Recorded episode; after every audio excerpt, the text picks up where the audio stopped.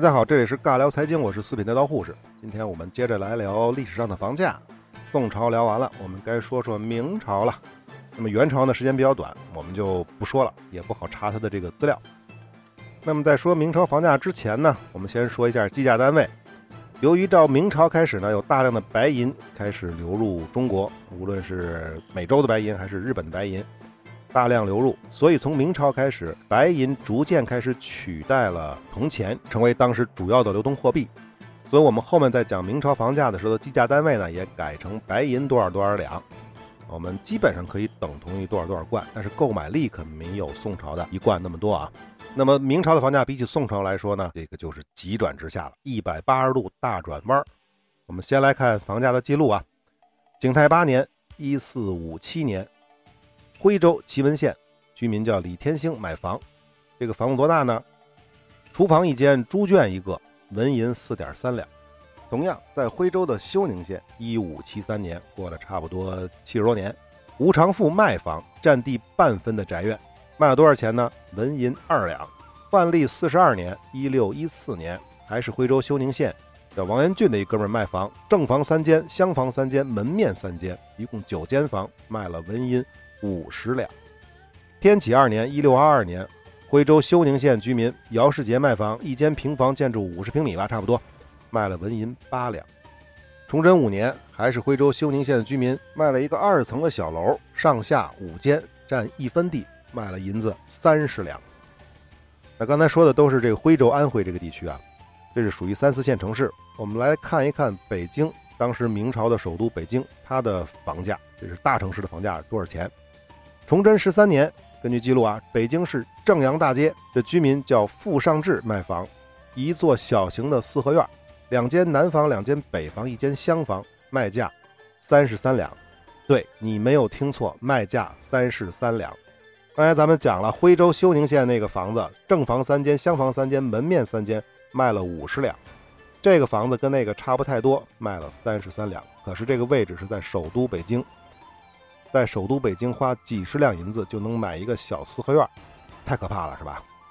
那我们再来看一下当时的一些文学作品里的记载，在明朝的人写的这个《金瓶梅》当中描述过房价，虽然说的是宋朝，但是我们知道这个房价的具体数字其实应该是源自于明朝的。潘金莲和武大郎在县衙门的门前买了一套房子，相当于就是在县政府的门口买了一套房子，是两层四间，还有俩院子，前院后院，这是典型的繁华地段。多少钱呢？潘金莲夫妇一共就花了十几两银子就买上了。那么西门庆他的这个朋友叫常志杰买房，原文是门面两间，两层，大小四间，三十五两。这个房子大小应该跟武大郎他们家差不多。虽然位置可能不一定有武大郎他们家好，但是很可能这房屋质量比较好。啊，再来看啊，花子虚的房子，花子虚的叔叔是当时在皇宫里管柴炭的采买的，相当于是采购，家里非常有钱。他们家的房子号称是雕梁画栋的大宅子。后来花子虚病死了之后呢，西明庆为了取悦李瓶儿呢，就把花子虚这个宅子给买回来了，给李瓶儿住，花了多少钱呢？三百两。再有，我们再来看《醒世姻缘录》。这是明末清初的一本小说，长篇小说。这里面也描述过房价。这里讲到这个朝元购买姬尚书的这个府地，前后八进，花了六千两银子。前后八进，起码相当于八个四合院，才花了六千两银子。杨尚书购买单于民的房子，前后三间铺面，后面两进的住房，不是两间，花了一百五十两。后来呢，租给了这个薛教授。每月的房租是一两五钱，租售比是一比一百，八点三三年回本儿，年化的投资回报率是百分之十二。可以看得出来，这明朝不仅房价便宜，租房也挺划算的。李希臣在京城买了一所小巧的房屋，叫做“慎有里外，大有规模”。这个就意思就是说，外面看着挺小，里面其实挺大的。这房子花了三百六十两银子。刘方明的房子一共卖价是五十九两。啊，这是《醒世姻缘录》里记录的房价。那么这些房子都很便宜啊。我们说一个贵点的房子。据记载，在万历时期，北京城里有一个太监，他把自己的豪宅给卖了。这个房屋的描述呢是门面七间，一共是五进，每间呢估计三十平米，大概一共一千平方米。卖的价格是一千三百两，这也就是普通官员或者大点的商人能住上的大豪宅了。那这些季度的房价到底是合理还是不合理呢？我们对比一下当时的明朝的朝廷给朱姓子孙发的房屋补贴是一个什么样子，就知道了。《万历明会典》中记载，成化十四年，也就是一四七八年，朝廷当时呢给这个朱姓的子孙发放购房款，皇帝的哥哥啊、弟弟啊、叔父啊、伯父啊，这些人都能领这购房款。那他们买的房子肯定都是豪宅了，而且又是直系的皇亲国戚。他们领补贴款是多少呢？每人领到上千两银子。那么皇帝的堂兄、堂弟、堂叔、堂伯。他们呢就领不了这么多钱了，能领个几百两。那么想来，他们住的房子肯定不是那种豪宅了，可能稍微要差一点。那么关系再疏远一点的，比如像明宪宗二叔家三孙子的四侄子，也能领到购房补贴款，但是呢，只能领几十两。那我们就可以理解，他只能买普通住宅。那么这些数据对应到刚才那些数据，就基本上全能对上了。最穷的就是这些三孙子的四侄子。他们买的就是普通的民房，比如说正阳门大街的那个富尚志他们家那房子，就几十两，三十三两吧，买那么一个房子。而皇帝的堂弟、堂兄、堂伯、堂叔，他们领几百两银子就能买一个相对好一点的房子，比如像李瓶儿住的那个花子虚的房子，就值几百两。那也就是说，再豪华一些的，比如说醒世姻缘录里面朝元买的那个尚书的房子，前后八进的房子，千两。或者是那个在京城的太监卖的那个豪宅，五进一千三百两，这基本上就全能对应得上。那我们可以看出来，这个明朝的房子是多便宜了，尤其比起宋朝来说，豪宅几千两、上千两嘛。宋朝对应的这种豪宅需要几万贯、几十万贯，甚至超级豪宅百万贯啊，那起码也是几万贯、几十万贯啊。而普通的庭院，宋朝要千贯。崔白强买的那个普通庭院，一千三百贯，而明朝只需要几百两银子，甚至几十两银子。除此之外呢，还要考虑到明朝的银子的购买力是比宋朝要低的，大概是一半左右。所以明朝的房价估计应该在宋朝的十分之一左右。而且另外一个我们也能看出来，就是三四线城市和一线城市，比如北京的，它这个房价的差距啊，几乎是没有。房价我们大概就有一个概念了，明朝房价的一个概念，已经是比宋朝便宜的多。那我们来看看明朝人的收入又是怎么样子的。根据《晚蜀杂记》的记载，在万历年间，北京劳务市场上，普通的民工打一天的工能挣纹银五分，也就是零点零五两。那么假设他一年三百六十五天都有活干，能挣多少钱呢？十八两银子。但是我们之前说过啊，这种打短工、打零工的是不可能。三百六十五天，天天都是活干的。那我们按一半算的话，也有个将近十两银子。再有呢，就是明朝当时的国家规定的七品的正堂呢，可以有四名柴薪造吏，县城呢两人，主簿两人，典史两人。那么这些人呢的工资都是由国家付的，这是有记录的。马车夫的收入呢是每年四十两，这些主簿、典史之类的呢，他们的收入呢是每年二十两。这个不知道数据是不是准啊？不知道为什么这个马车夫的收入比典史和主簿还要低啊？这个不太清楚，也可能是记录有问题，也可能是转载有问题。但是总之差不了太多。就这些普通人的收入二三十两。还有一块数据，这是来自于冯梦龙的三言，这是万历的天启年间写的。这个叫做《卖油郎独专花魁》。这个故事呢，我不知道大家听没听过啊？大概的意思就是癞蛤蟆想吃天鹅肉的故事。这个秦仲呢是个卖油郎。他呢想赎一个叫王美娘的一个青楼女，小说是这么写的。当时秦仲呢想攒钱赎她，原文写的是：日积得一分，一年也有三两六钱之数，只消三年，这事便成了。若一日积两分，只消得年半；若再多些，一年也差不多了。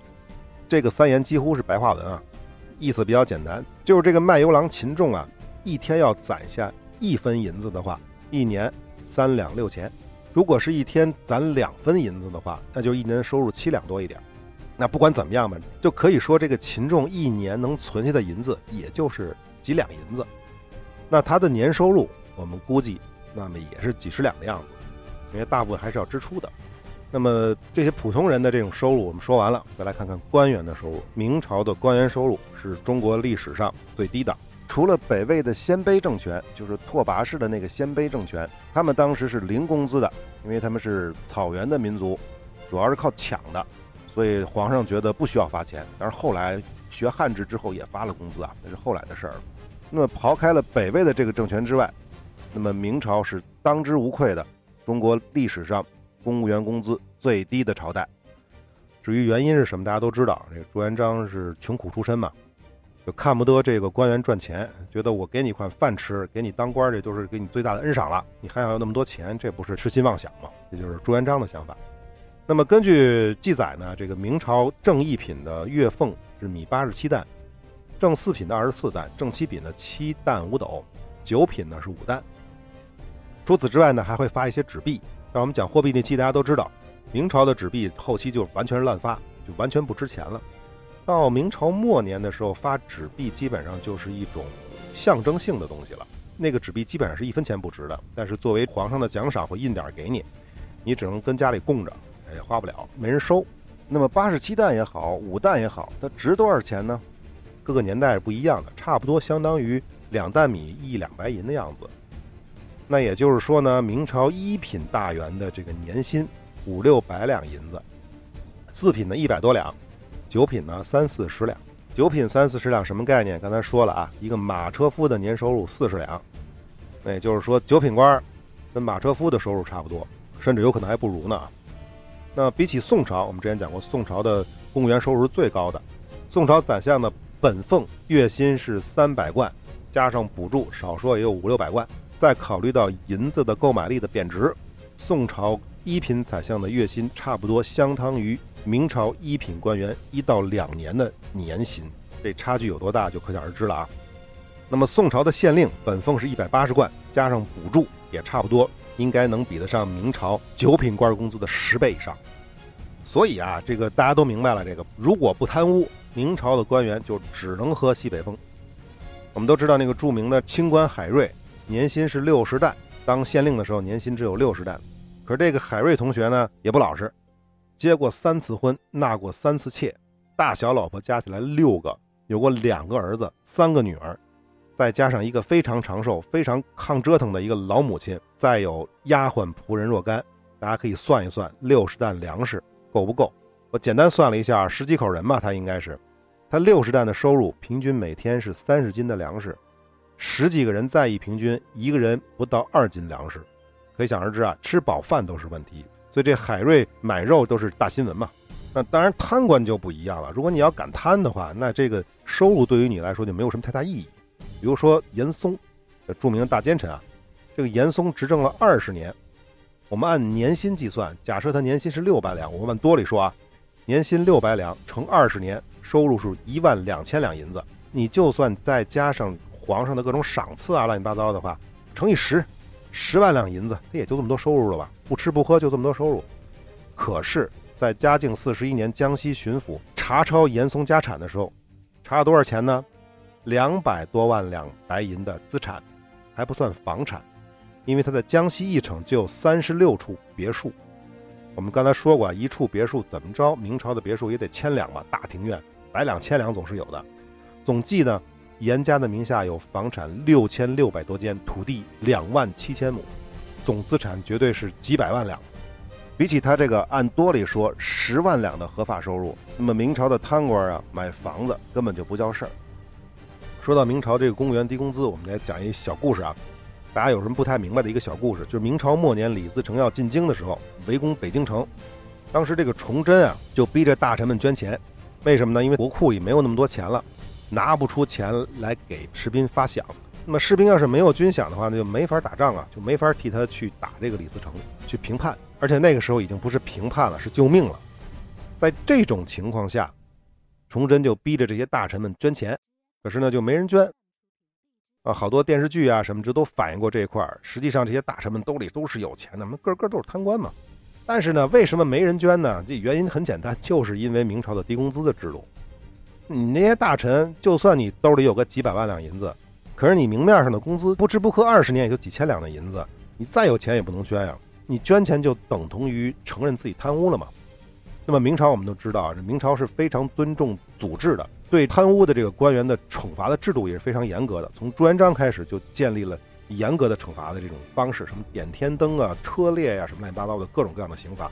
所以这个大臣们都知道，我把钱捐出来也是为你崇祯一个人挡枪子儿。你崇祯那么矫情的一个人，就算把这个李自成他们打跑了，我捐出来这些钱，到时候到你那儿就变成贪污的证据。所以呢，我还不如不捐。老老实实保持我这个清白的这个状态，因为李自成进了京之后要要杀要剐的是你崇祯，不是我这些大臣，对吧？那么大臣有钱不愿意捐呢，这我们刚才说了，可以理解了。那皇上那些皇亲国戚应该也很有钱啊。我们刚才说什么随随便便的发个住房补贴就上千两，那他们还有工资的，那这些人的为什么不捐钱呢？这很简单，这也是跟明朝的制度有关系，因为明朝的制度是朱姓子孙是不允许在京城居住的。你那些朱姓王爷再有钱，不好意思，现在不在北京，你也不允许进北京。有钱你也运不过来啊。所以说啊，这个明朝的覆灭，在最后来讲，啊虽然是一个偶然的事件，大臣们不愿意捐钱去冲抵军饷。这个偶然因素的本质原因呢，还是因为明朝的这种狗屁的低薪制度。好，讲了这么多，其实就明白了，这个明朝的房价是非常非常的便宜的了。普通的城市里的房子，一般打工的老百姓一两年的收入就能买得下。那么大一点庭院呢？那么对于普通老百姓来说呢，要十年左右的收入，这个确实是比较高。那么对于官员来说，不贪污的话，四品官不贪污的话呢，五六年的收入能够买下。九品官小官的话，那就跟普通老百姓的收入差不多，我们就不多说了。那么就算是大豪宅啊，大豪宅几千两银子那种豪宅，一品大员不贪污的情况下，不吃不喝不到十年。那如果贪污的话，大家都知道了，一年清知府十万雪花银，那买房子就跟玩儿一样。那好，明朝的房价就讲完了。那我们最后呢，要解决一个重要的问题：明朝的房价为什么这么便宜？有的人说呢，是因为明朝的土地价格非常的便宜，非常的低廉。这个呢，不是一个问题，因为这一点跟唐宋是没有本质区别的。再有一个呢，有些人说呢，明朝房价为什么这么便宜，是因为国家的干预。因为在明朝早期啊，朝廷搞过国家分配房的这种制度，而且同时还规定了限制了平民的住房面积。规定平民的住房不能超过三间，这个逻辑上就相当于限制了需求，这个理由呢也不够充分。除此之外呢，还有一个原因，就是明朝啊是不能够善用象征皇权的建材的，所以就是说很多贵重的材料在建房子当中呢是受限的，是你不允许用的，所以呢这个房子的造价呢就不可能太高。当然了，刚才说的这些原因呢都不重要，或者说都不是很重要的原因。最重要的原因是明朝的户籍制度，因为这个朱元璋啊，在建国的时候搞了一个规定，这规定怎么说的呢？原文叫做：“凡军民衣将，阴阳诸色户，许各以原报册籍为定，不许妄行变乱，违者治罪，仍从原籍。”什么意思呢？简单来说呢，就是为了保证农业的生产，保证粮食的这种收入，保证自己的税收。保证要服兵役、服徭役的时候能够把老百姓抓得来，所以他通过严格的户籍制度，把老百姓啊固定在了土地上。那么他们实行的这个户籍制度是非常死的，军户呢世代为军，农户呢世代务农。所以啊，在明朝的时期啊，阶级非常的固化，除了科举之外，基本上没有什么其他手段可以变更自己的身份。如果你这个农民不想当了，想进城。改行做买卖，这是绝对不可以的，抓着就会发配原籍，而且他还有什么保甲制度之类的东西来保证乡镇里的人口流动。所以啊，这个城市的人口数量在明朝是基本稳定的，户籍限制了人口的流动，就不可能有大量的人往城市流，城市之间的流动那也非常的少。那么城市里没有那么多流动人口了，那就没有什么住房压力，所以他的房子。也就不贵了。当然，我们说了，这个严格的户籍制度呢，主要针对的是宋朝。宋朝的户籍制度非常开放，但是在唐朝啊，一样有相对比较严格的户籍制度，人口也是不能随意流动的。但是呢，唐朝的外贸和外交都非常发达，像长安这样的城市，有大量的商人、外国使团，还要加上那么多的官员、外地的官员和皇亲国戚，都居住在京城。这才使得唐朝首都的房价非常的高，而在明朝呢，重农抑商啊，而且外交活动也比唐朝少得多。还有那些有钱的朱姓的王爷们，皇亲国戚也都不在北京，都分散到了全国各大城市当中去了。那么这么多的因素相比而言，所以明朝首都的房地产的需求自然也比唐朝少得多得多，这才使得全国的房价非常的平均。当然了，严格的户籍制度同时也限制了明朝资本主义的发展，这个呢就跟今天的讲房价的关系不大了。那好，明朝的房价我们就讲完了。明朝是中国古代朝代当中。房价最低，官员合法收入最低，城市房价差异最低的这么一个朝代。好，明朝的房价我们就聊完了。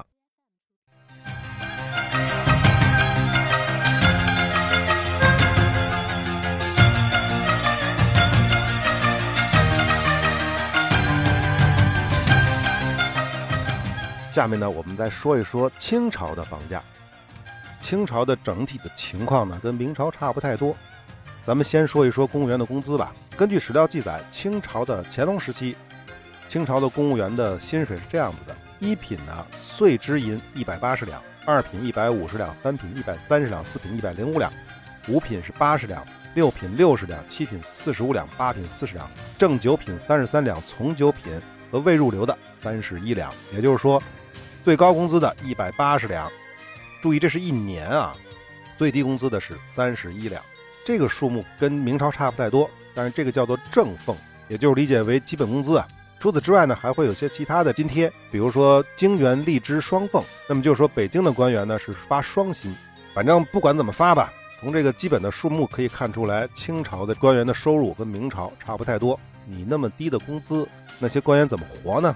只能靠贪污了。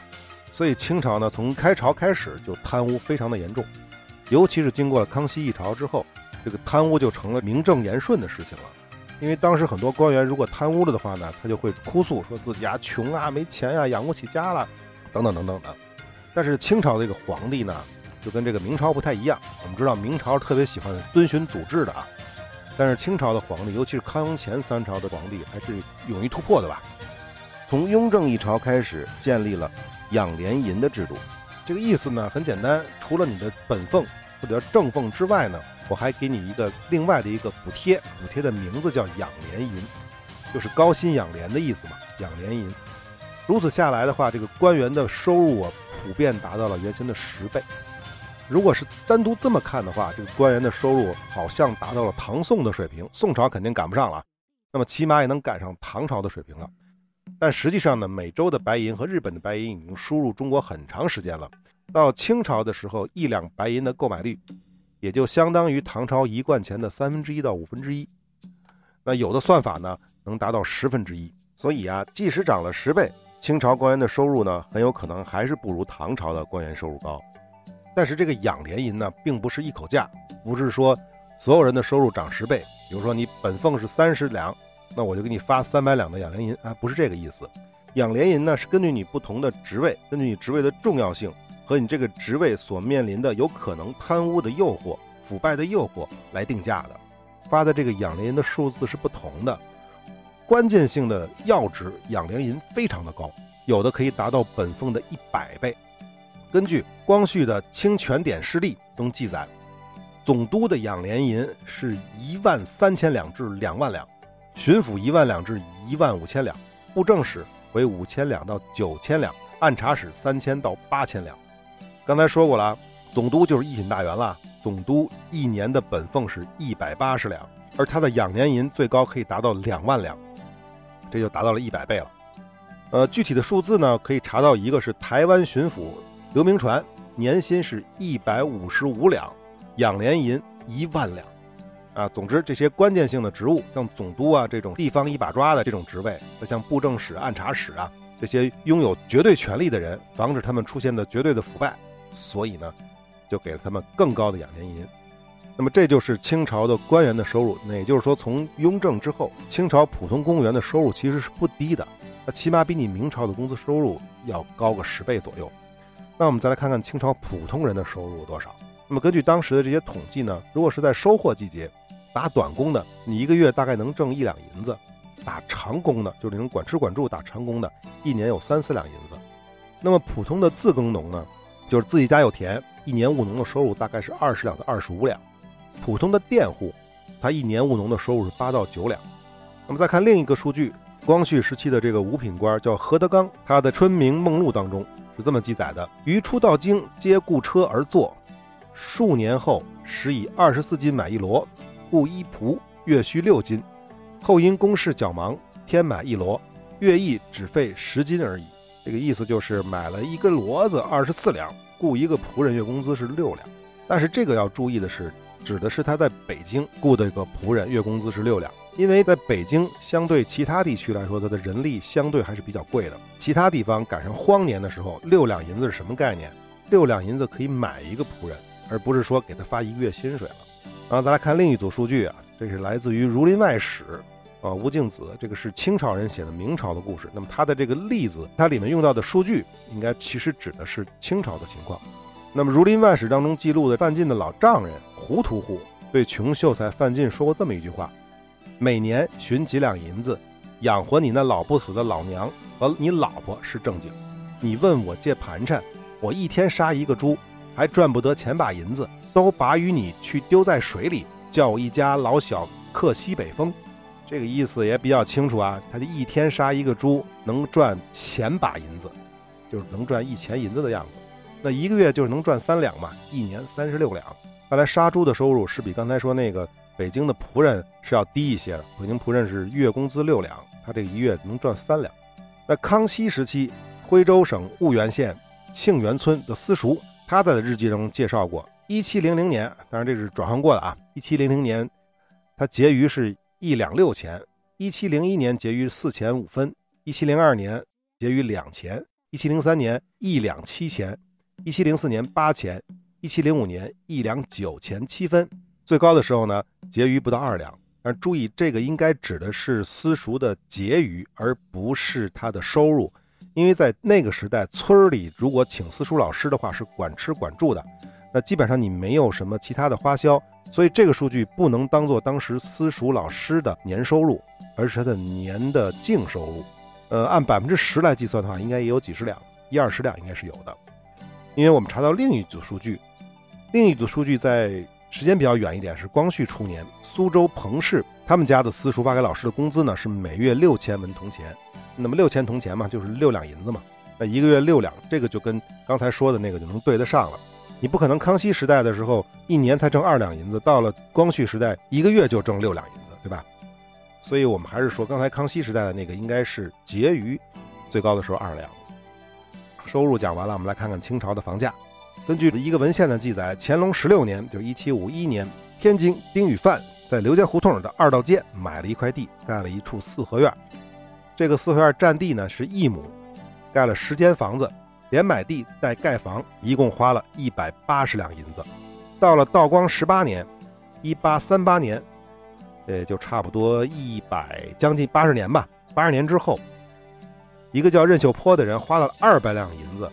把刚才说这个丁宇范的房子给买下来了，但是呢，他加盖了一间客房、一间门楼、三间书房、三间板房，投资了三百五十两，然后又把这个房子卖了，卖了六百两。那么这两个是连在一起的，说明这八十年他这个房价基本没涨。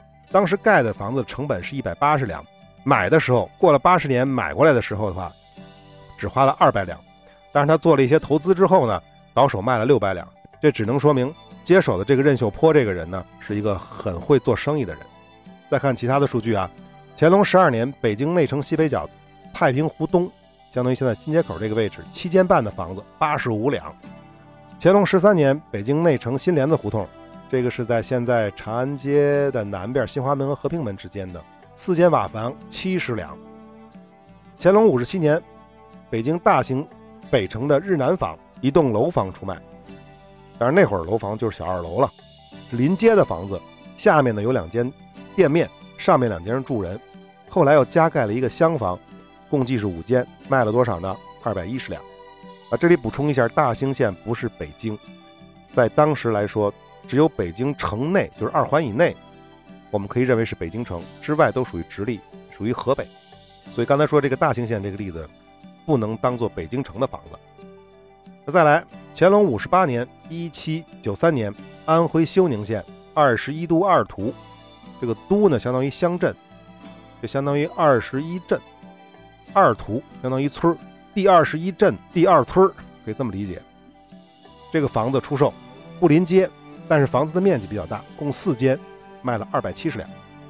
咸丰七年，浙江山阴县三十六都三图就不解释了，卖房，共计卖了三间，卖了六十两。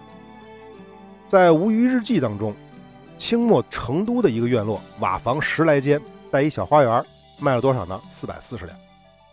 说了这么多，基本上我们就可以看出来了，无论是北京城首都，还是其他的三四线城市，房价差距几乎是没有的，跟明朝一样。一进的四合院这种大小，大概二百两银子左右；豪宅几千两银子的水平，普通的民房几十两的价格，全国通行，都差不太多。根据这个收入和房价的比例，我们就可以清晰的看出来，清朝普通老百姓买房子，无论是在北京买房还是在外地买房，他的压力啊跟明朝差不太多。那么官员买房呢，在清朝的最开始，没有养廉银之前的话，基本上跟明朝差不太多。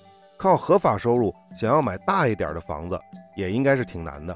那么养廉银制度推行之后，那这些廉洁的官员、两袖清风的官员，就完全可以按照。自己的工资、合法的收入就可以买房了，这个压力呢就不是很大。所以呢，在清朝一整朝都没有出现过像海瑞那么廉洁到奇葩的官员。不过呢，这个清朝的贪腐我们都知道是一点没少。我们之前讲哪一期的时候讲过这个和珅，历数过这个和珅的家财是个什么样子，那绝对是富可敌国。那么最后呢，我们大概来说一下。清朝的房价和明朝的房价差不多的原因，首先一个原因呢，就是清朝继承的就是明朝的旧制。清朝早期的这些大臣也都是用的明朝的旧臣。那么原则上是满臣呢做正职，汉臣呢做副职。这个有点像现在西方那种官员制度，正部长呢可以跟这个业务没关系，真正干活呢是那副部长。正部长主要的职责呢是争取预算。所以他无论是干建设部部长呢，还是干交通部长，其实没有关系。但是这些副职在清朝都是汉臣来做的。那么实际上搞具体的这种制度啊、实行啊，大部分都是汉臣。所以清朝呢，无论是制度来讲，还是它具体的管理团队，基本上还是用沿用的明朝的这种态势。就连我们知道这个大清律，基本上就是盗版大明律，改几个字儿就过来了。那么我们知道，影响房价最重要的问题。我们之前讲过这个人口问题，在清朝一样是继承了明朝的户籍管理制度，当然呢也有一些改变，比如呢废除了这个贱籍的这个制度，贱就是卑贱的贱，就是没有所谓贱民了，也没有军户。但实际上清朝是有军户的，那八旗子弟就属于军户，但只是不那么叫而已。因此呢，清朝呢实际上跟明朝基本上一样，农户、匠户祖祖辈辈都得干自己的本职工作。该种田的种田，该打铁的打铁，而且这个原则上呢，不同户籍之间呢是不通婚的，更不能跨地域的迁徙。你户口在哪儿，就在那儿待着。当然了，国家也搞过大迁徙啊，比如说著名的湖广田四川，在清初搞的。但当然那是国家要求的迁徙，你自己老百姓自己想迁徙，那个是不可以的。他一样也有那种保甲制度，人口的流窜那叫流民，那就是盲流啊。那个被抓住之后呢，都是要关大牢的。再有呢，比如说晚清同治年间到民国这个期间，我们都知道著名的闯关东，那就是大规模的非法移民运动，就是像河北啊、山东啊，包括河南这些地区的一些灾民，他们呢就想办法呢，通过自己的方式，要不然是通过海路，要不然是通过陆路，偷渡到了这个东北，去到东北讨生活。这种移民的行为呢，在清朝的制度里面，这就是违法的，典型的违法的，就跨越了户籍了。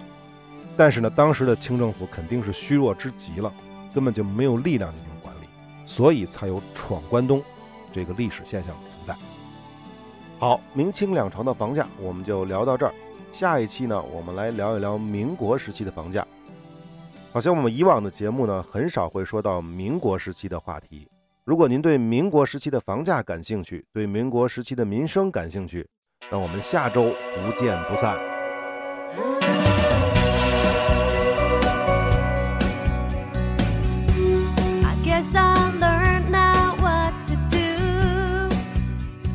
如果您是新用户，想收听以前完整的内容，请到荔枝 FM 搜索“波丹尬聊财经”，尬是尴尬的尬。